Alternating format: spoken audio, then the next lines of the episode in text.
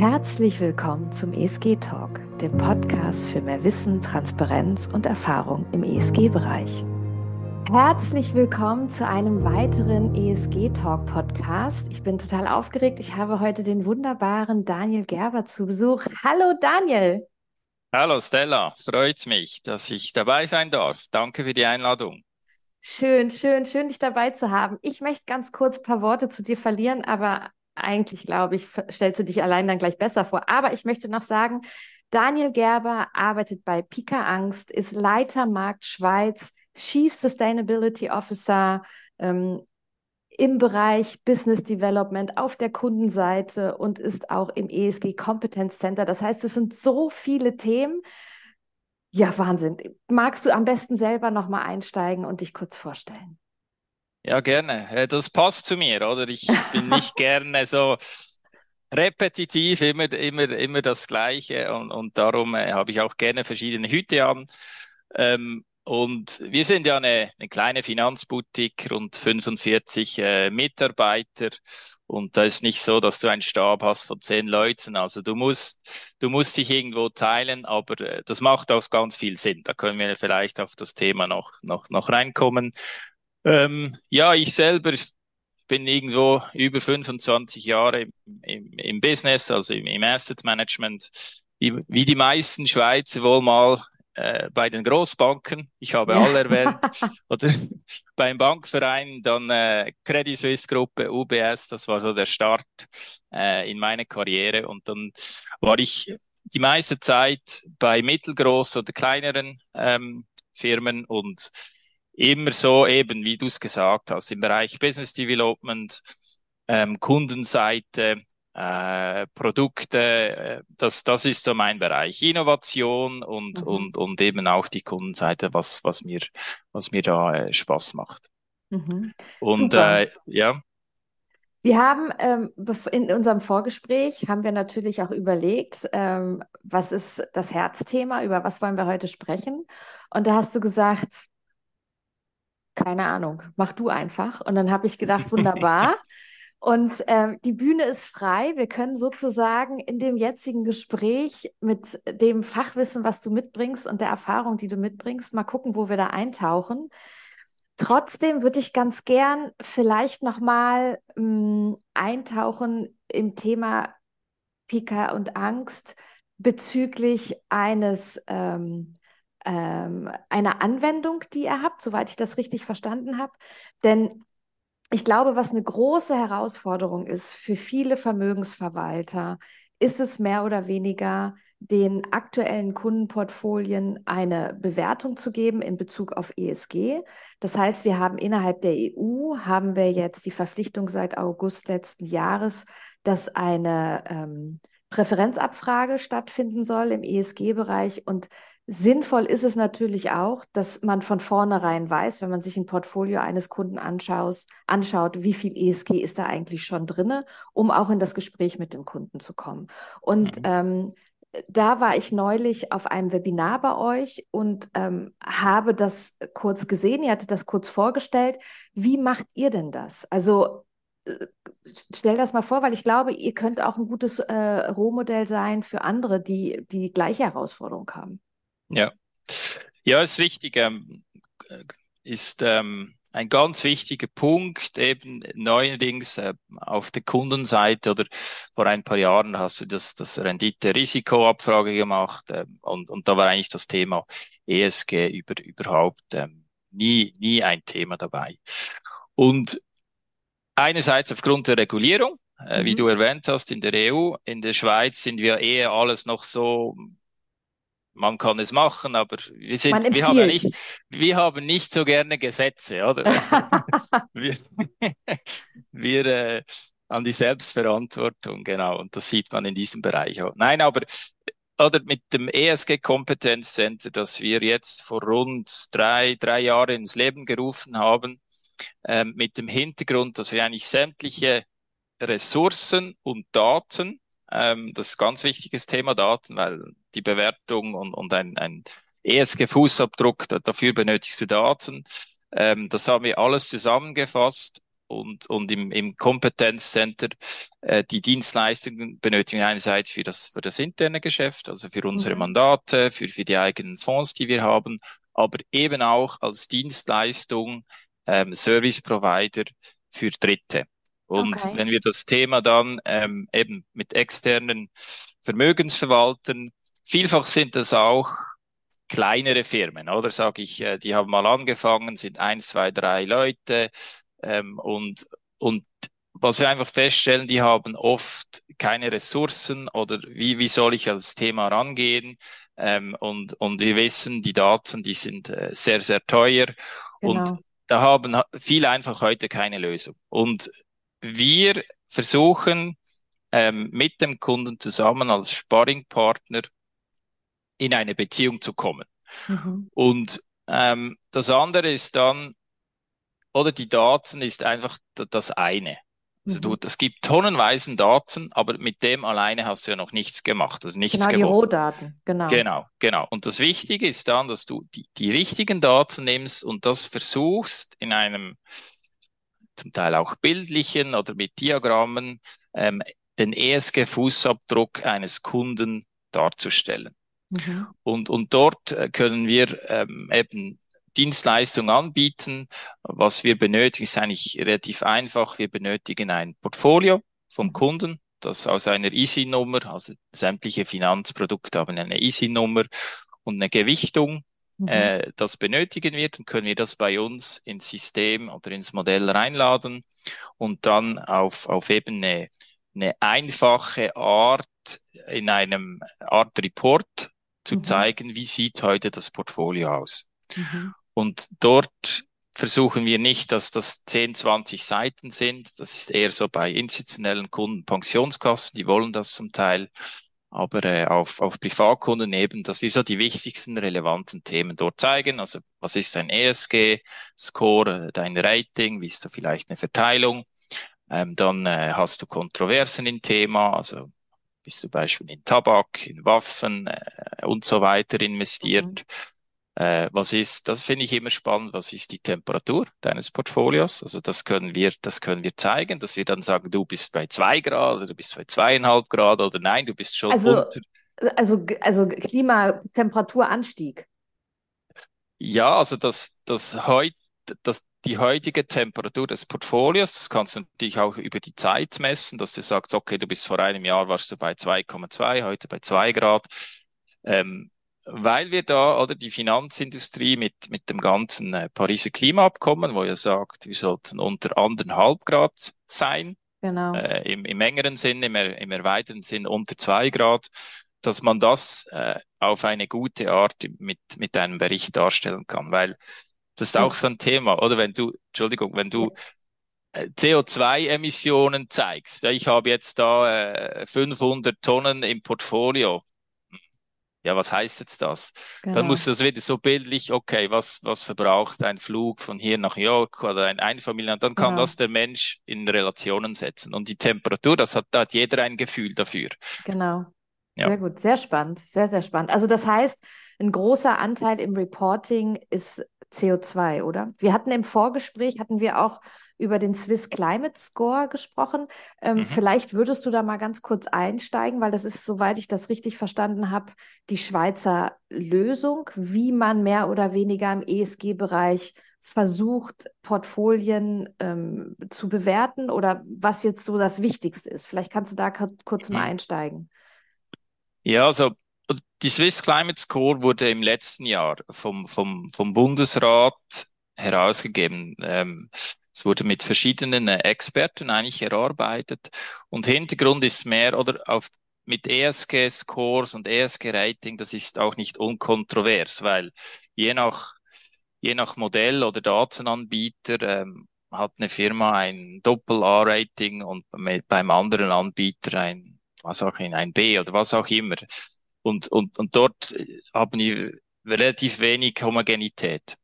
Und auf der CO2-Seite Mhm. Alles, was um, um, um das Thema Carbon geht, fossilen Brennstoffen, Mhm. Dort ist viel einfacher, weil das ja von den Firmen selber oder von den, von den Staaten selber publiziert wird. Also dort mhm. spielt es nicht so eine Rolle, welche Datenanbieter du im Hintergrund hast.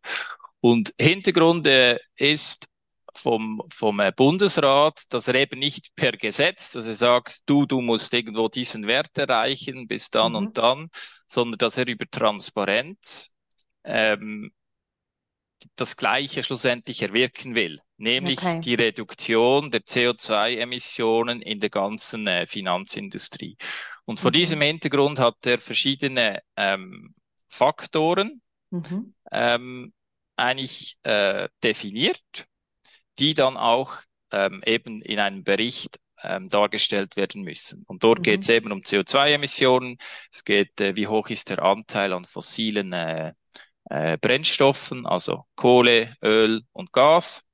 Ähm, wie viel Firmen haben ein Commitment zu Net Zero abgegeben mhm. im Portfolio und eine, und eine Temperatur. Das sind so die wichtigsten, ähm, was, was, was dort herausgekommen ist. Und wir versuchen dann in unserem Reporting oder diese Faktoren, die vom Swiss Climate Score definiert sind, auch zu integrieren und so dem Kunden zu zeigen, schau, ähm, dein Portfolio sieht so und so aus. Mhm, mh. Wo du gerade den Kunden ansprichst, was, was äh, mich noch interessieren würde, diese ganze Entwicklung, die politische Entwicklung in der EU mit der EU-Taxonomie und in der Schweiz mit dem Swiss Climate Score. Kommen die Kunden teilweise auf euch zu und sprechen das Thema an oder ist es tatsächlich so, dass das Thema ESG mit dem Kunden besprochen werden muss? Also dass auf der Banking-Seite, ob du jetzt Asset Manager bist, Vermögensverwalter und mit Privatkunden im Gespräch bist, nicht mit institutionellen, mhm. dass du dann wirklich dieses Thema herantragen musst. Ähm, mich interessiert das, wie deine Wahrnehmung ist. Wie aktiv oder aktuell ist das Thema in den Köpfen bei den Kunden? Und ist es eher, habt ihr ähm, eine Bringschuld oder ist es eine Hohlschuld? Mhm. Ähm, es ist sehr heterogen. Mhm. Ähm, und wenn ich so die großen Blöcke machen, also darstellen, dann, wir, wir sind ja im institutionellen Geschäft tätig. Also ich habe nicht direkt äh, Privatkundenkontakt, aber ich höre natürlich viel über unsere eben Vermögensverwalter und so. Mhm. Aber so der erste Block ist, sind die Pensionskassen. Mhm. Also wir haben ja rund 800 Milliarden, äh, die verwaltet werden in der beruflichen Vorsorge in der Schweiz. Also das mhm. ist eine Riese äh, an, an, an Vermögen, mit auch entsprechenden Möglichkeit Einfluss zu nehmen mhm. ähm, von diesen Kassen. Und dort ist so, sage ich, je politischer der Hintergrund ist, also ich sage staatsnahe Kassen, mhm. Sammelstiftungen, die irgendwo auch im Wettbewerb stehen zueinander, ähm, dort sind viele doch schon sehr, sehr weit. Die has, es gibt Sammelstiftungen, die haben schon seit x Jahren haben sie sich so positioniert, dass sie als nachhaltige ähm, nachhaltige Kasse äh, gegen außen dargestellt werden und sind auch ihre Portfolios ähm, sind dort entsprechend im, im Bereich ESG mhm. oder Impact investiert.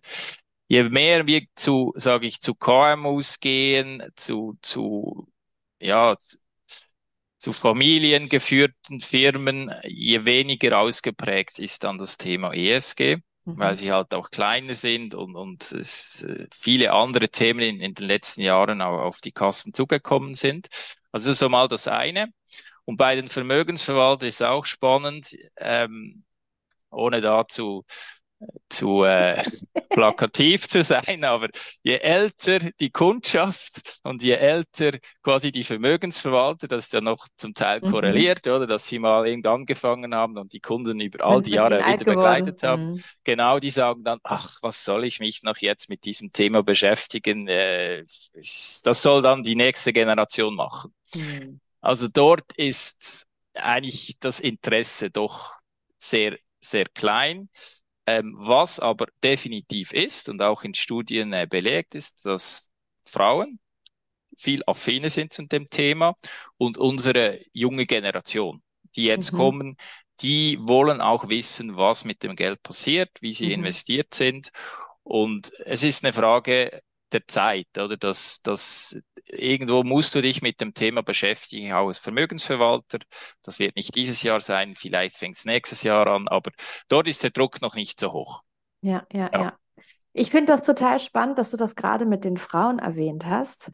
Ähm, also ich selber bin ja auch Mutter und ich glaube, allein durch das Mutterdasein denkt man irgendwie langfristiger oder fängt mhm. man an, langfristiger zu denken. Und ich denke, mit einer langfristigen Denke kommt auch die nachhaltige Denke. Ja, also dass man dann tatsächlich sich überlegt, wenn ich heute was mache, was für einen Effekt hat das morgen, übermorgen und in einem Jahr so ungefähr. Mhm. Mhm. Und äh, das kann ich mir, ist spannend, dass du das erwähnst, kann ich mir sehr gut vorstellen, dass da die Frauen ähm, affiner für sind. Mhm. Wenn du sagst, dass eure Kundschaft ist vorwiegend im institutionellen Bereich und vor allem die Pensionskassen sind da schon so weit, ist es denn aber auch so, dass die sich irgendwann sehr früh eingestiegen sind in das Thema dort stehen geblieben sind? Oder werden die Ansprüche an die Daten, an die Tiefe, mh, mm, an, an die Investitionsbreite, wie auch immer, wird es immer anspruchsvoller? Also sind es im Endeffekt auch die Kunden, bei dem man wirklich gut vorbereitet sein muss und die, die mehr, zum Teil mehr Ahnung fast haben als man selber so ungefähr. Also sind mhm. die mitentwickelt über die letzten zehn Jahre? Und, und ähm, kannst du dazu noch was sagen? Was erwartest du da? Was, also kommt da auch, gerade wenn es keine Gesetzgebung gibt, gibt es dann von der Seite auch einen Druck, in welche Richtung es sich entwickelt, was gefordert wird und was noch kommen wird? Ja, ja, es ist natürlich sehr multidimensional, das ganze Thema bei Ihnen. Oder die meisten haben irgendwo angefangen mit, mit, mit, okay, wir schauen äh, auf, auf ESG-Ratings, also dass, dass Firmen mit, mit den schlechtesten ESG-Ratings ähm, ausgeschlossen werden. Das ist auch, sage ich, wenn wir selber Klammerbemerkung selber von, von unserem ESG-Ansatz sprechen, dann haben wir auch diese Sicht. Also wir wollen nicht der Fundamentale sein, der nur ESG im, im Fokus hat, sondern wir, unsere Pflicht ist auch, gegenüber den Kunden schlussendlich nachhaltige Renditen zu erzielen. Und, und ähm, darum haben wir verschiedene Themen da reingebracht. Und eben mit, mit dem, mit dem ESG-Rating, wo, wo, wo Sie angefangen haben, das, das war relativ einfach zum Teil auch umzusetzen. Und das andere ist die Kapitalallokation, dass du eben sagst, okay, ich will nicht in kontroverse Waffen investiert sein, ich will nicht in, in zum Beispiel Öl oder Kohle investiert sein. Das war so der Beginn. Und eben jetzt mit der ganzen Klimadiskussion, die ja sehr ausgeprägt ist, äh, politisch, ähm, kommt dieses Thema ähm, auf, ja, auf, auf die Tagesordnung. Und dort sind sehr viele noch am Anfang. Also die das, das fängt jetzt erst an, auch eben mit der Temperatur. Einige wollen sagen, du, das spielt mir keine Rolle, ich fokussiere mich aufs CO2-Thema. Also es ist dann sehr heterogen. Und das letzte Element, was ich auch spannend finde, ähm, das eine war jetzt einfach mit Ausschlüssen zu schaffen. Also es geht um Kapitalallokation, welche Firmen ich investiere oder welche nicht. Und das andere ist das Thema Impact, dass mhm. konkret in Projekte investiert wird ähm, die einen ökologischen und sozialen Beitrag leisten können. Also beispielsweise in erneuerbare Energien investieren oder in, in Gebäude, die nach nachhaltigen Kriterien ähm, investiert sein. Und dort ist natürlich eine Riesenchance. Mit diesen 800 Milliarden, die die Schweiz verwaltet, hat sie, kann sie dort oder können die Kassen extrem viel auch bewirken, dass sie eben solche Themen neu ins Portfolio nehmen und äh, die solche Themen generieren auch schöne Cashflows, schöne Renditen. Mhm. Und, und dort ist, ähm, hat, hat auch vom, vom Gesetz her, wir nennen das die BW, BWVV 2 Richtlinien, also welche Allokation eine Kasse haben darf, gibt es neu ein Thema Infrastruktur, mhm. ähm, das, das dazugekommen ist, wo eben im Bereich Infrastruktur, wo ganz vieles mit äh, erneuerbaren Energien, äh, nachhaltiger Transport, dass das neu aufs Tapet kommt. Und, und dort ähm, wird noch einiges gehen in, in den nächsten Jahren. Und das ist ein schöner Bereich, oder? Weil, weil eben zukünftige nachhaltige Projekte, Infrastruktur als beispielsweise mit dem Geld von, von, von, den, von den Kassen ähm, gebaut oder investiert werden kann. Und das ist so der, der neueste Bereich in, in, äh, bei, bei diesen Kassen. Aber natürlich, weißt du, das sind, das sind alles Profi. Dann gehst du dann in eine Anlagekommission und, und dort sind irgendwie zehn Leute, vielleicht noch ein Consultant. Also dann musst du schon auf Zack sein und kannst ja, ja. nicht den, den Junior äh, schicken, weil dann sagen sie, du, aber da, das wissen wir alles schon selber, oder? genau. Okay, okay. Ja, mega, mega spannend. Ich, ich würde mal gerade das Thema von den Profis ähm, zur, zur Schweiz einfach schieben, und zwar so grundsätzlich. Ähm, ich glaube, das musst du vielleicht mir noch mal sagen, ob ich da richtig liege. Ich glaube mal gelesen zu haben, dass es in der Schweiz keine Massentierhaltung gibt, also dass Massentierhaltung verboten ist in der Schweiz. Und ähm, und dass ich auch grundsätzlich, ich habe ja selber zwölf Jahre in der Schweiz gelebt, grundsätzlich auch den Eindruck hatte, dass dem Schweizer per se regionales Lebensmittel ähm, sehr wichtig sind, dass der Schweizer auch gerne ähm, qualitativ hochwertig einmal kauft und nicht günstig mehrmals. Also ich hatte in der Zeit, die ich dort gelebt habe, grundsätzlich den Eindruck, dass wenn es dann um so privates, nachhaltiges Leben geht, dass mh, hm, die Schweizer Mentalität da relativ weit auch ist. Mh, hm, kannst du da vielleicht noch mal kurz einsteigen? Ja, ich würde das auch so, so benennen. Also wenn, wenn man im Ausland ist und in der Schweiz. Ich mag mich erinnern, da war ich in der Primarschule, also das mhm gefühlte 50 Jahre her. Ähm, wir haben schon damals auf, auf, dem, auf dem Schulhof hatten wir äh, Recycling, also für Alu, Blech, so, weißt du, Depots, mhm. wo du das Ganze sortieren hast, sind einfach alles in den Müll äh, geworfen. Ähm, und ich glaube, das gehört schon zur Schweiz, dass, dass wir auch Sorge tragen wollen. Ich meine, wir sind so klein, wir können uns nicht erlauben, irgendwo ein, ein, ja, ein Gewässer oder, oder eine Region, dass, dass das nicht lebenswert ist. Und, und es ist ja immer eine, eine Kombination, oder wenn du die Maslow-Pyramide nimmst, je mehr du quasi finanziell auch die Möglichkeit hast, umso mehr kannst du dich auch über solche Themen ja. ähm, natürlich beschäftigen und ermöglicht es überhaupt, dass, dass du eben solche Themen angehen kannst. Und, und da sind wir sicher in der glücklichen Lage in der Schweiz, dass es ja im, im Quervergleich uns sehr, sehr gut geht, dass, mhm. dass wir auch die finanziellen Möglichkeiten ähm, äh, haben. Und, und das Thema Essen, ja, also wir haben, sage ich, der Biobereich und, und das Lokale ähm, das hat übrigens auch die Aldi und der Lidl, die ja in die Schweiz gekommen sind und sehr viel beigetragen haben, dass da auch Wettbewerb und, und diesen Supermärkten ja. kommt.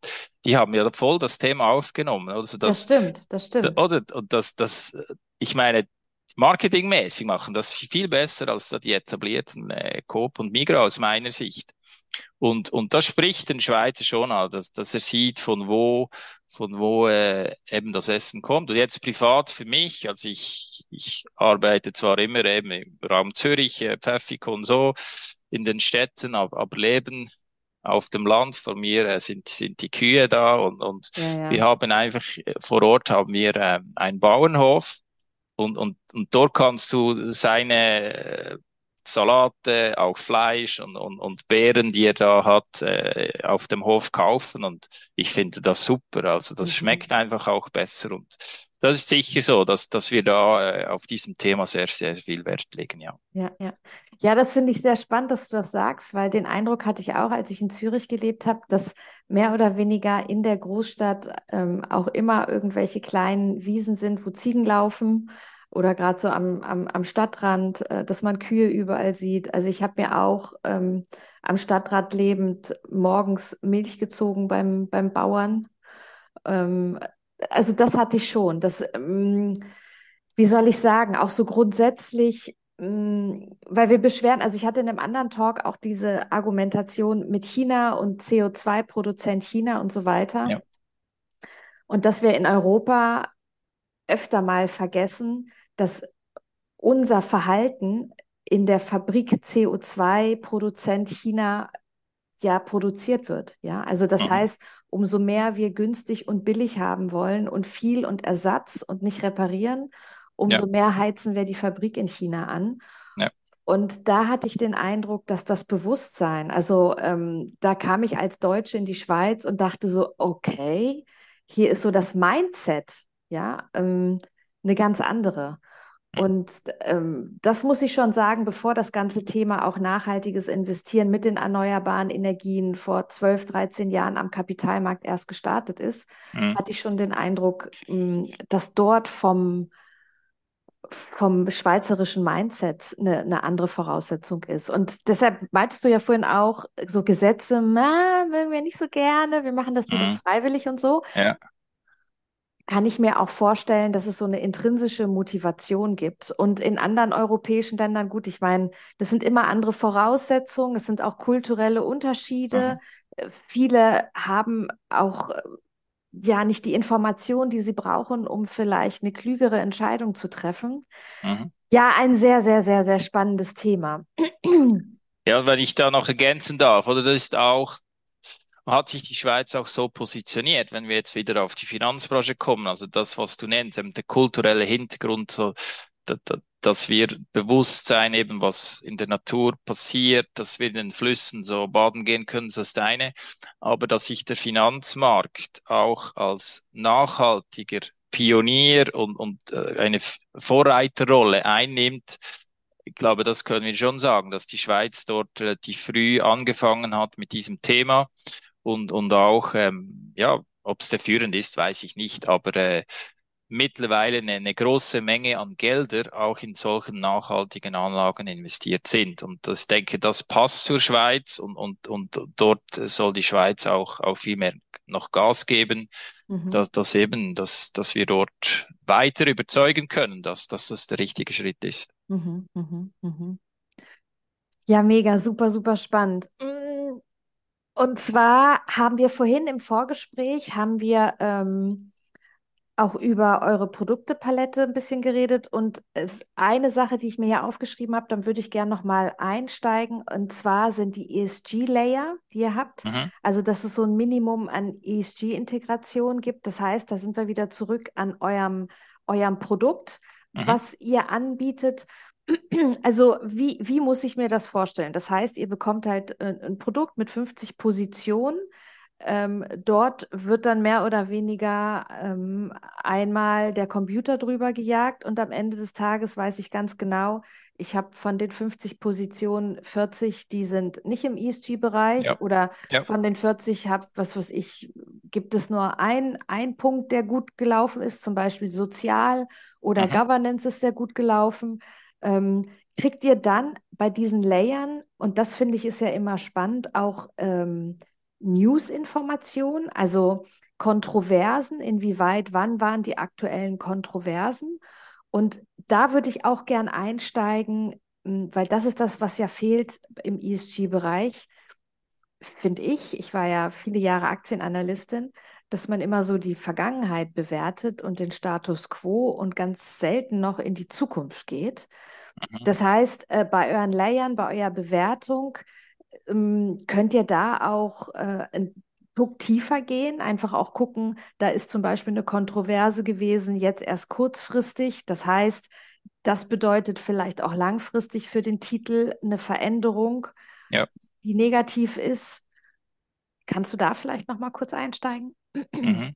Also vielleicht noch kurze Erklärung äh, zum ESG-Layer, äh, wie, mhm. was das für uns heißt. Also wir haben in einer Responsive Investment Policy haben wir definiert, die ist auch öffentlich, die kannst du auf der, äh, der Homepage bei uns schauen, was das für uns heißt. Und der ESG-Layer für uns, der ist nicht super, super streng, sondern wir haben punktuell, ähm, haben wir pointiert gesagt, okay, das wenn eine Firma dort ein Ja hat oder aufpoppt, dann dürfen wir da nicht investieren. Das gilt für die ganze Firma. Ganz mhm. grob gesagt, wir, für uns ist auch ein Teil ähm, an Risikomanagement, mhm. das Thema Nachhaltigkeit oder ESG. Und darum haben wir zum Beispiel die schlechtesten ESG ähm, Ratings, also die Triple C, wie wir das bei uns nennen, die sind kategorisch ausgeschlossen. Dort okay. wollen wir nicht investiert sein. Oder Firmen, die äh, den Hauptteil des Umsatzes zum Beispiel mit Kohle machen. Mhm. Ähm, die wollen wir nicht, weil das die CO2-Sünder äh, sind. Mhm. Und auf den kontroversen Themen, äh, wenn dort jemand eine schwerwiegende Kontroverse hat, das sind ja immer, äh, und das ist schon die Zukunft, Kontroversen sind wenn meistens irgendwo in den News, äh, sei es äh, publizistisch oder, oder auf Social Media, irgendwo was aufpoppt, das zu einem potenziellen Gerichtsfall kommen kann und mhm. schlussendlich in eine Schadenszahlung. USA kennen wir das, was das bedeuten mhm. kann. Und, und darum monitoren wir das, dass, dass Firmen, die dort in schweren oder schwerwiegendsten Fällen involviert sind, ein, ein Beispiel ist immer, äh, wo Bayer Monsanto gekauft hat mit diesem mhm. Glyphosat, oder das potenziell ja. krebserregend war. Das ist so ein typischer Fall. Mhm. Und das kann schlussendlich kritisch für eine Firma sein, wenn da plötzlich eine Sammelklage kommt. Und, mhm. und, und das, diese Informationen, die haben wir, die haben wir bei uns. Und das ist eben ein Teil, da, wo wir sagen, du, das ist vielleicht gar nicht so gut auch aus Rendite-Risikosicht, wenn du in solchen Firmen involviert sein. Wenn dann der Fall kommt, dann wird das teuer und der Aktienkurs fällt runter. Das ist auch unsere nachhaltige ähm, Verpflichtung gegenüber dem Kunden, dass wir eben aus Risikomanagement-Sicht das, das Ganze äh, anschauen.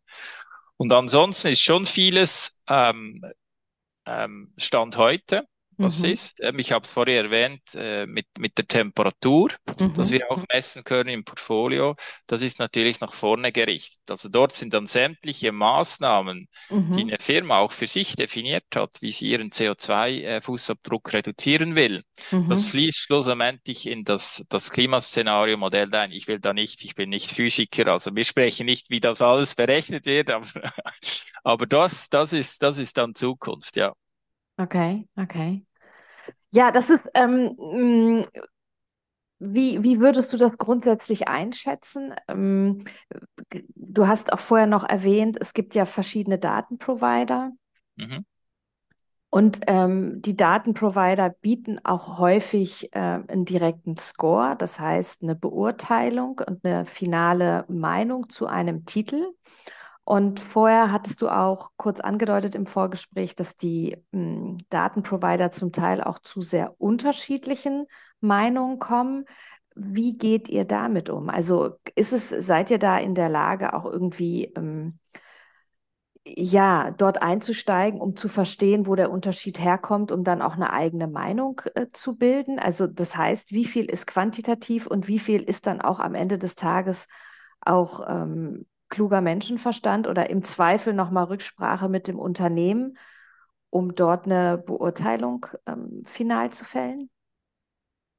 Ja, es ist, ist nicht ganz einfach, das, das Thema, das, das, das ist richtig. Und, oder bildlich gesprochen, wir haben uns wo wir auch den Datenprovider gesprochen haben, haben wir uns überlegt, du sollen wir irgendwie zwei, drei nehmen, das mixen und so ein eigen, eigenes Modell geben. Genau. Ähm, aber wir haben uns dagegen entschieden, so mhm. unter dem Aspekt, äh, zu viele Köche verderben den Brei, dann, oder was ist das am Ende? Dann hast du eine ähm, Minimierung eigentlich zu, oder eine Verteilung Richtung Mitte. Wenn du drei verschiedene ESG-Score nimmst, das ist immer ein Durchschnitt und der mhm. Tendenz geht das in die Mitte. Also die Aussagekraft ist von dem Ansatz für uns, aus unserer Sicht, noch schwieriger.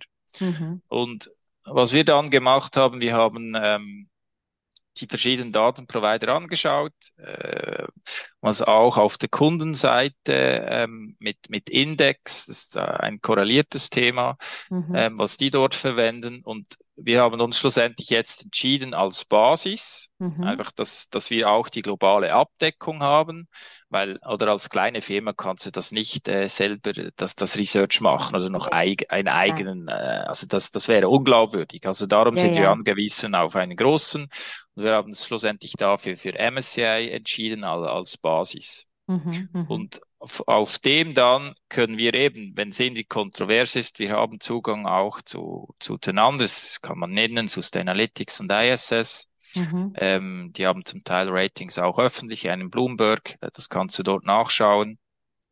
Ähm, das machen wir zum Teil, aber uns ist wichtiger, dass den Provider, den wir gewählt haben, dass wir das Gefühl haben, die machen das seriös, die mhm. äh, stecken auch entsprechend Ressourcen äh, hinein und, und eben, es geht dann um, um globale Abdeckung. Also das, das ist das. Und wenn wir, wir haben ein Produkt, zum Beispiel ein Food Revolution Fonds, das ist mhm. ein Aktienfonds, sehr konzentriert in 50 Titel, nicht quantitativ, wie wir sonst eher das, das Ganze angehen, also fundamental, die in äh, sechs äh, Subthemen im Bereich äh, von, von, von Food, also es geht um neue Technologien im, im Agrarbereich, es geht um äh, neue Proteine, also Fleischersatz, es geht mhm. um Sicherheit, neue äh, ähm, Zustellungsarten, das von Corona gekommen ist. Ähm, und dort reicht es nicht, wenn du einfach diesen, diesen großen Datenprovider nimmst, weil wir dort in, oftmals in vielen kleineren, mittleren äh, Firmen investieren und auch äh, eben direkten Zugang haben zum Management, äh, weil, mhm. weil die Analyse am Anfang ganz tief geht. Und, und dort mhm. haben wir beispielsweise einen eigenen zusätzlichen Ansatz, also das ist dann ESG-Layer der Grund und dann haben wir, je nach Produkt können wir das noch aufstocken oder, oder äh, deutlich restriktiver machen. Und das ist die Art, wie wir, wie wir da vorgehen. Und, und das Letzte noch zu diesem Thema oder was sicher auch unser Vorteil ist, wenn wir jetzt wieder ähm, Sparringpartner sind ähm, von einem Vermögensverwalter, da können wir auch easy seinen eigenen Ansatz bei uns übernehmen, implementieren, mhm. so dass wir nicht unseren Ansatz ihm aufzwingen, mhm. den ESG-Layer, sondern dass er, und da sage ich immer, du, es ist wichtig, dass es zu dir passt, zu mhm. deiner Philosophie, zu deinen Kunden, zu deiner Denkweise.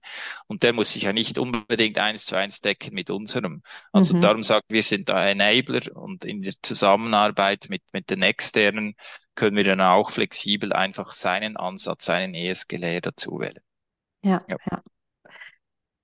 Ah, spannend, spannend, spannend. Ich könnte mit dir noch ewig äh, sprechen, aber ich glaube, wir kommen langsam zum Ende. Ich würde dir gerne noch drei finale Fragen stellen. Und zwar die aller, allererste ist, gibt es ein Buch, ein Link, ein Artikel, vielleicht auch ein Podcast, ähm, irgendwas, was du glaubst, was Mehrwert gibt, was dich selber auch fasziniert hat, wo es nochmal einen guten Einblick gibt in das ganze Thema ESG? Hast du da was? Ja, ich muss ja fast Werbung machen für unsere, für unsere Webinare, für, ah, okay. für unsere Seite, für unseren Artikel. ich bin etwas lesefaul, also ich, ich, ich kann nicht so dicke, dicke Bücher lesen, das langweilt mich irgendwie mit der Zeit. Nein, darum muss ich fast äh, Werbung machen für, für unsere für unsere ESG-Seite, äh, wo, wo wir auch immer wieder eben äh, praxisnahe Webinars und, und solche Dinge da publizieren. Okay. Gibt es vielleicht auch einen Podcast? Wenn du sagst, du ähm, liest nicht so viel, hören ist ja momentan auch sehr on vogue. Gibt es da irgendwas, einen Podcast oder so, ähm, der dich vielleicht im ESG-Bereich, den du spannend findest? Ja, jetzt nicht typisch ESG-Bereich, aber was ich immer spannend finde, ist, wenn Unternehmer ähm, äh, von sich aus, von ihrem Business, ja, ist mega das völlig, völlig mhm. anders ist als die Finanzindustrie, oder? Und, und, und wir sprechen eben, wie wir äh, Aktien raten, aber, aber die Firmen selber müssen sich auch überlegen, wie sie das ganze Nachhaltigkeitsthema integrieren wollen. Sei das von einer Produktionsseite her, Einkaufsseite her und und das finde ich schon sehr inspirierend und spannend, wenn eben Unternehmer äh, mit ihrem Thema im Bereich ESG äh, davon sprechen. Da gibt's ja gibt's äh, so KMU-Podcasts äh, äh, aus der Schweiz zum Beispiel, die ich, wo ich immer gerne hinhöre. Okay, spannend. Meine zweite Frage. Ähm, Ausblick ESG-Investments in zehn Jahren. Wie siehst du da die Welt? so wie eine Frage, wenn du dich bewirbst. Wo, wo, Ach so, wo, genau. genau. Wo sehen Sie sich in fünf Jahren? Genau, wahrscheinlich fünf, ja, sogar zehn Jahre. Das ist noch schwieriger. Nein, das ist der lange Horizont. Ähm, ja, also wie ich schon erwähnt habe, ich glaube, dass vor allem dass das Thema CO2 uns in der nächsten Zeit am meisten beschäftigen wird. Ich glaube, das ist auch jetzt für die ganze Welt, wenn wir jetzt wieder denken, äh, ja, die Wetterextreme, die wir haben. Also ich glaube schon, dass das den Leuten ähm, auch ganz persönlich in ihrem eigenen Leben, ähm, dass, dass sie da feststellen, du, da geht schon irgendwas auf unserer Welt und, und dass das einen Zusammenhang hat. Ich glaube, das ist auch unbestritten. Also dort dort bin ich überzeugt, wird, wird noch am meisten ähm, gehen, dass das äh, einfach bewusster wird und man versucht über über äh, über das Investieren auch einen positiven Nutzen beziehungsweise seinen eigenen CO2-Fußabdruck zu reduzieren. Und dann glaube ich auch, dass das noch weitergeht mit mit der ganzen Infrastruktur, also mit dem Impact Investing.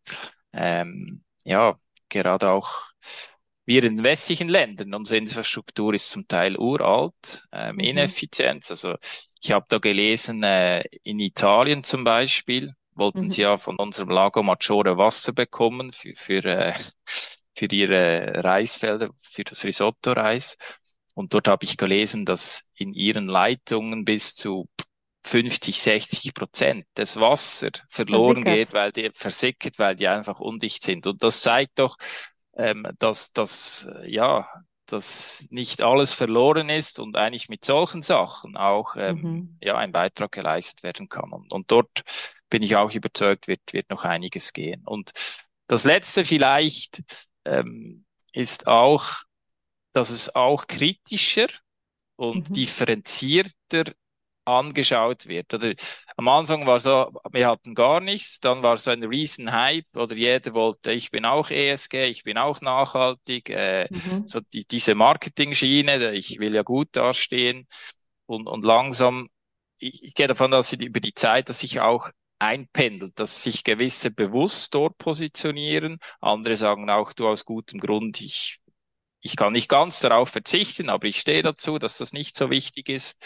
Mhm. Ähm, und dass, dass es auch nicht kritischer, aber doch differenzierter mit dem ganzen Thema angegangen wird. Das, das bin ich auch überzeugt.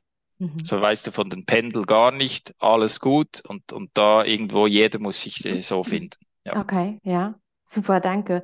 Und meine letzte Frage ist, gibt es was im Thema ESG ähm, äh, oder ESG, was du dir wünschen würdest?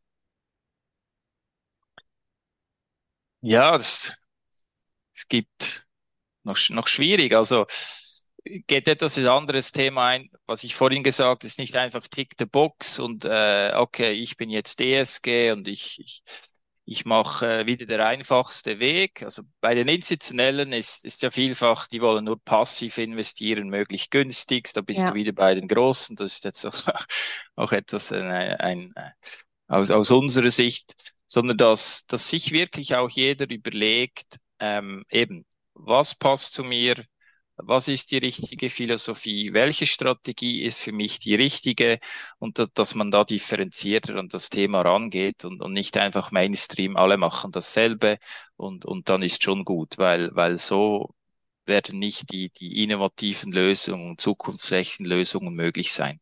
Ja. Also das, das ist so der, der, der, der größte Wunsch, den ich da habe. Schön. Ach, Daniel, es hat sehr viel Spaß gemacht. Äh, vielen Dank für das tolle Interview. Sehr Und, gerne. War ja. sehr unterhaltsam, auch mit dir. Danke. schön, schön.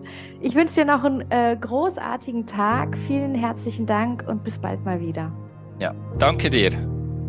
Tschüss. Ciao. Herzlichen Dank, dass du entweder wieder oder zum ersten Mal beim ESG Talk Podcast warst.